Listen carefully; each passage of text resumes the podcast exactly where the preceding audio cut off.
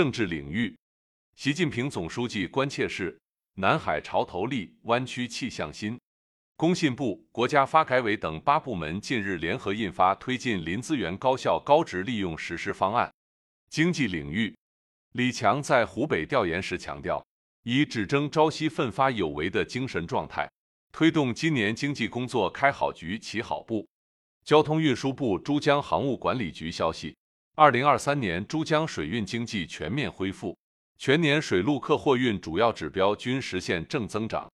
全国宣传部长会议在京召开，蔡奇出席并讲话。文化领域，宁波发现两处古遗址，可追溯至良渚时期。近日，在云南省丽江市，摄影爱好者用穿越机航拍玉龙雪山，只见冬日的雪山之巅白雪皑皑，云雾漂浮，构成了一幅巍峨壮丽、绮丽多姿的美丽画卷。法治领域。今年是中国加入专利合作条约三十周年。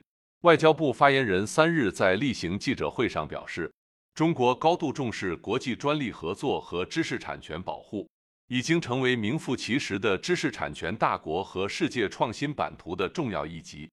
公安部消息，二零二三年铁警解救被拐妇女和未成年人三百余人。体育领域，中国足协出台职业俱乐部异地迁移。球队冠名等新规，村超即将于一月六日开启二零二四年新赛季。相比二零二三年的二十支参赛队伍，二零二四年将有六十二支村队参与。民生领域，据国家医保局消息，两百八十二个统筹地区实现医保支付方式改革实际付费。国家气候中心消息，二零二三年全国平均气温创历史新高。二零二三年。大秦铁路年运量突破四点二二亿吨，同比增长百分之六点四，创四年来新高。一月三日上午，G 七六幺幺都香高速云南昭通段通车仪式在甘田收费站举行，这标志着我国西南地区又新增一条连接滇川黔三省的高速公路。国家发展改革委三日发布消息，根据近期国际市场油价变化情况。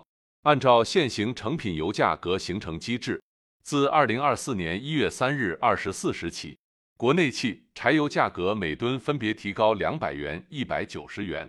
自三日零时起，铁路幺二三零六手机客户端推出购票需求预填和火车票起售提醒订阅两项新功能，旅客通过铁路幺二三零六官方平台购票将更加方便快捷。国际方面。哈马斯政治局副主席萨利赫·阿鲁里一月二日傍晚在黎巴嫩首都贝鲁特遭无人机袭杀。美国官员说，空袭是以色列所为，且美方事先不知情。特朗普就免因中美总统选举党内初选资格提起诉讼。据伊朗官方媒体消息，伊朗克尔曼市三日发生的爆炸事件所致死亡人数升至一百零三人。日本警方开始调查羽田机场飞机相撞原因。叙利亚军方二日发表声明说，叙军当天击落九架无人机。北欧气温近日骤降，低至零下四十摄氏度以下，为二零二一年来首次。